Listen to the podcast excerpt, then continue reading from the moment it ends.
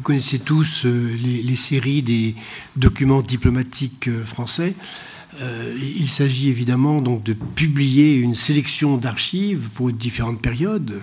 Euh, Pierre Renouval avait commencé pour la période 1870-1914 et il y avait évidemment un contexte historique après la Première Guerre mondiale pour le faire. Euh, Pierre Renouval et Jean-Baptiste Durosel, ensuite la série 1932-1939 et d'autres séries sont venues euh, compléter pour la Première Guerre mondiale, pour les années 20, la série dirigée par André Caspis sur la Seconde Guerre mondiale de Georges-Henri Soutou sur la période de la fin de la Seconde Guerre mondiale jusqu'au début des années 50, et de Maurice Weiss de, 1954, et qui arrive à, l'heure actuelle au document diplomatique français des, années, euh, des années 70. Il s'agit au fond d'offrir un, un public le plus large possible, en tout cas de, chercheurs, euh, d'étudiants dans le monde entier, puisque ces, séries se trouvent dans, le monde entier, euh, donc cette, sélection de documents diplomatiques.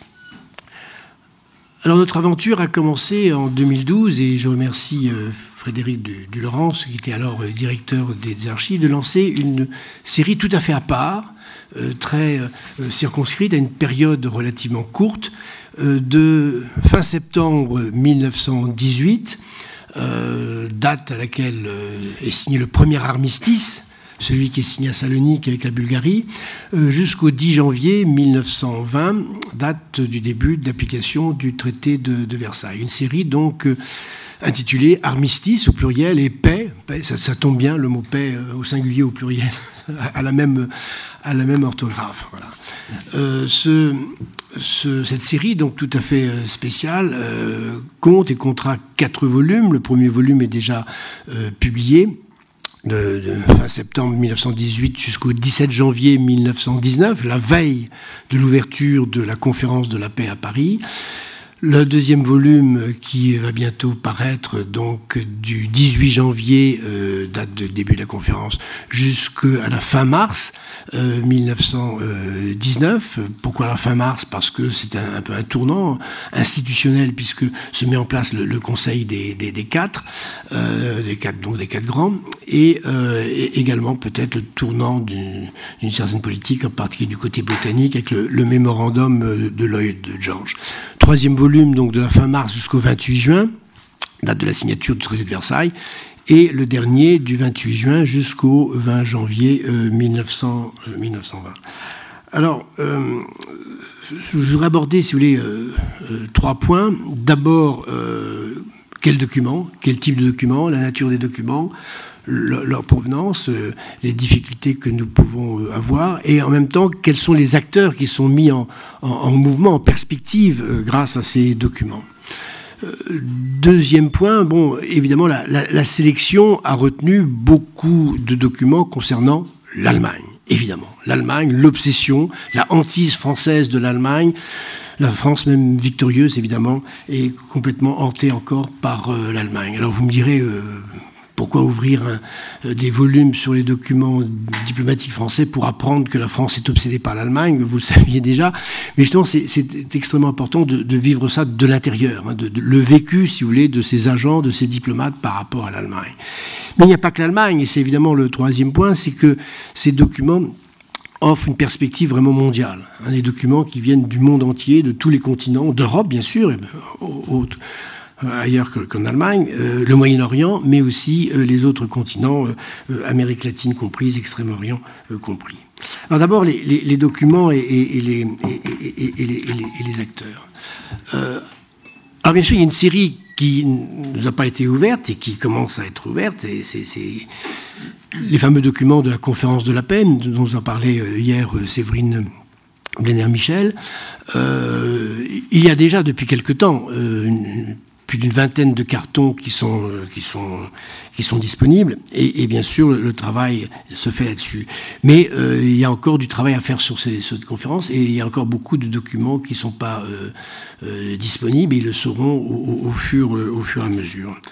Alors bien sûr, nous avons une, crainte, une, hantise, c'est qu'une fois que nous avons terminé notre, notre travail sur les quatre volumes, euh, cette série sera complètement ouverte et nous serons obligés, euh, monsieur le directeur, j'espère que je vais vous paniquer un petit peu de ce point de vue-là, nous serons peut-être obligés de, de, publier un volume 1 bis, un volume 2 bis, un volume 3 bis, un volume 4 bis, c'est-à-dire avec tous les documents qui nous ont échappé.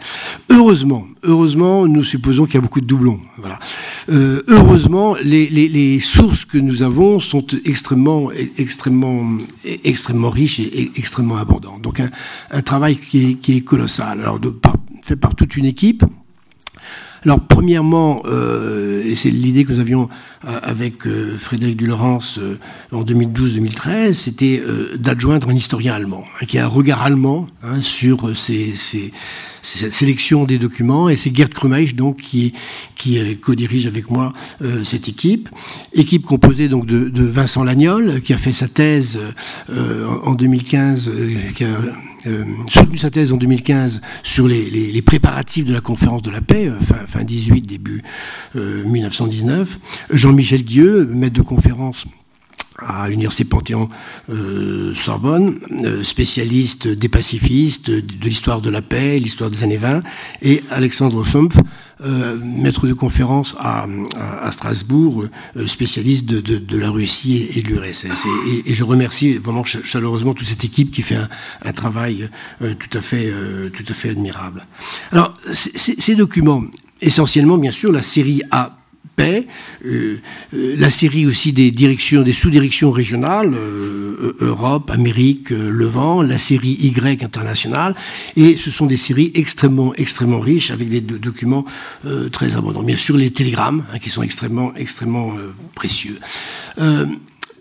Ce qui est intéressant aussi, c'est que le ministère des Affaires étrangères, on peut le voir dans toutes les autres séries des autres documents diplomatiques français, c'est un carrefour. Hein, pour tout ce qui concerne l'action extérieure de la France, c'est bien entendu le ministère des Affaires étrangères qui conduit, euh, sinon la politique extérieure du pays, mais qui, disons, la met, en œuvre, mais en relation, bien sûr, avec d'autres ministères.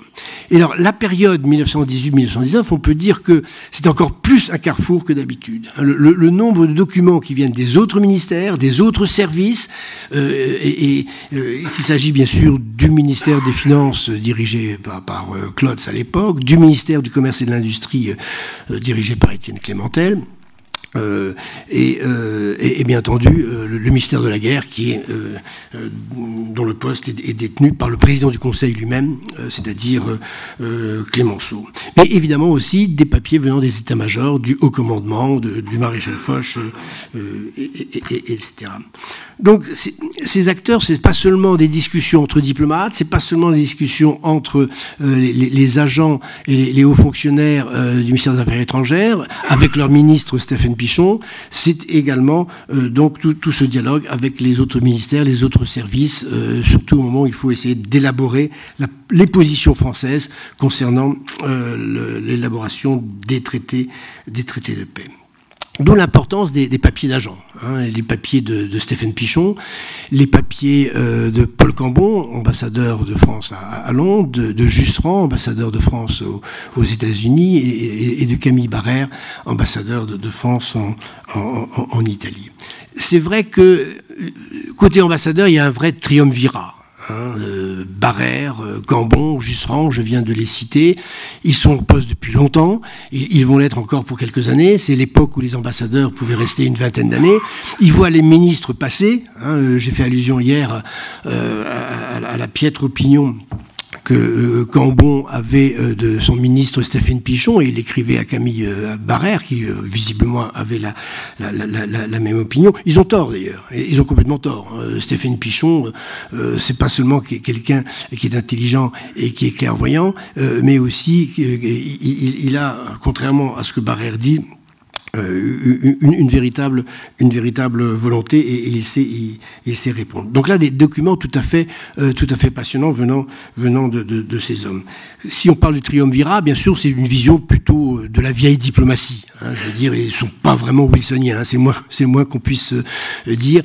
Et, bien sûr, leur grande peur, c'est que la sécurité de la France soit sacrifiée au, à l'idéalisme, à l'idéalisme, à, l'idéalisme wilsonien.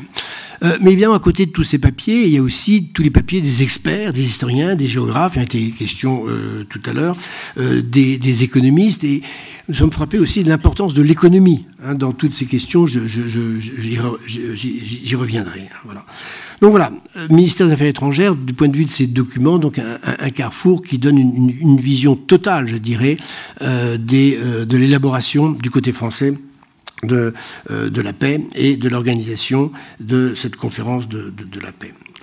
Alors, deuxième point, cette constante hantise euh, française de, l'Allemagne, hein, ce qui est évidemment tout à fait euh, prévisible. On n'a pas besoin d'ouvrir ses archives pour le, pour, le, pour le savoir, et bon, beaucoup d'historiens ont, déjà parlé de ça. Ce qui est intéressant, c'est peut-être la chronologie de cette hantise, la chronologie de ces émotions, la chronologie des peurs françaises et la hiérarchisation des peurs françaises. Les réparations? Ben non, pas tout de suite. Je ne dis pas que la question des réparations ne s'impose pas. Euh, elle s'impose tellement que dès la rédaction des clauses de l'armistice du 11 novembre 1918, le mot intervient, remplaçant le mot compensation, qui était euh, le mot euh, qui était employé quelques jours auparavant. Hein, entre la demande d'armistice de l'Allemagne à Wilson le 4 octobre et, je dirais, jusqu'au 5, 6, 7 novembre, c'est le mot compensation qui l'emportait, et c'est à la dernière minute que le mot réparation, voilà.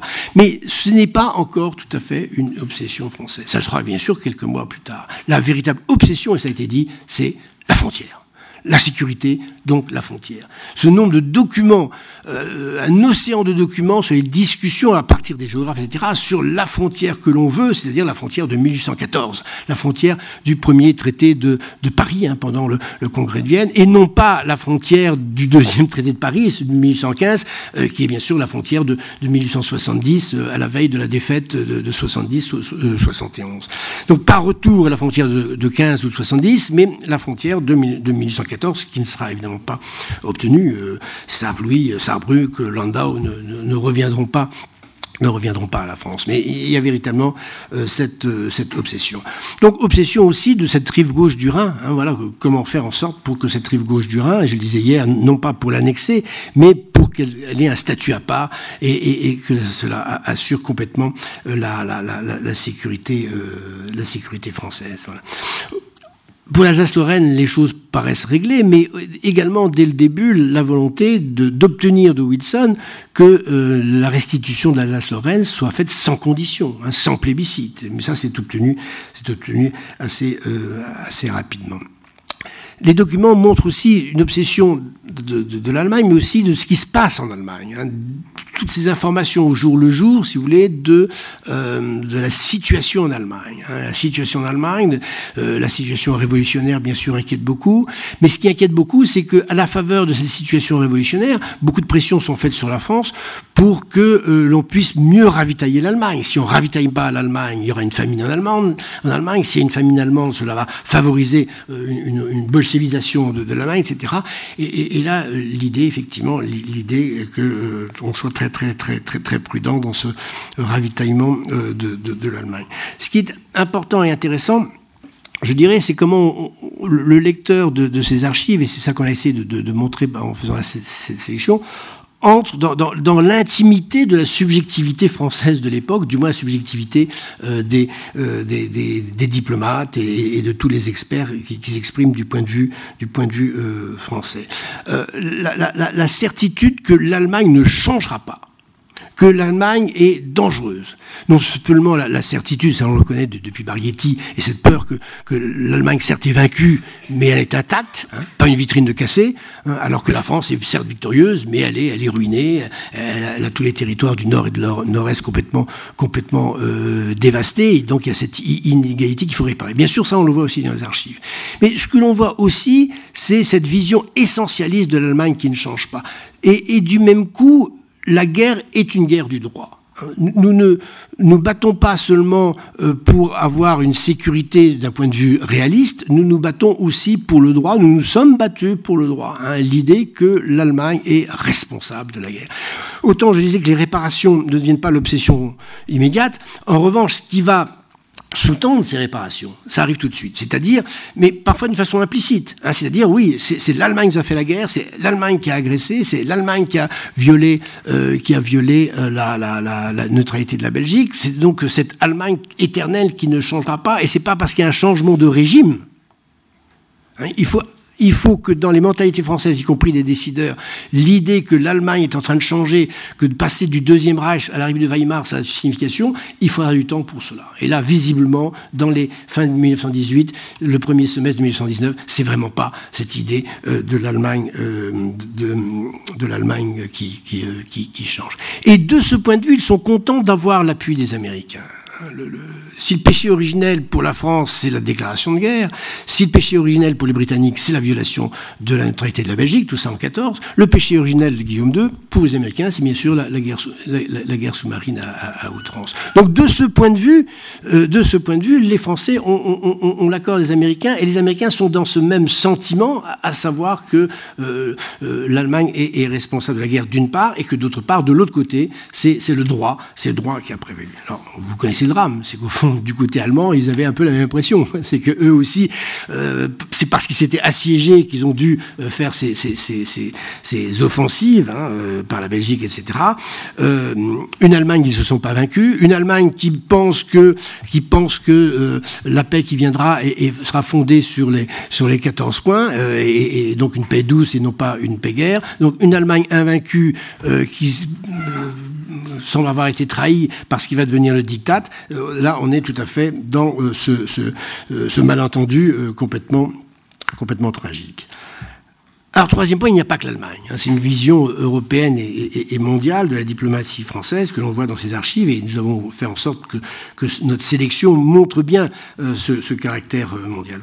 Alors, j'ai pas le temps, bien sûr, de tout vous dire, hein, mais pour l'Europe, bien sûr, euh, la question de l'Autriche-Hongrie, la question autrichienne. Et pour bien montrer que tout n'est pas figé dans les conceptions françaises, il y a débat sur l'Autriche.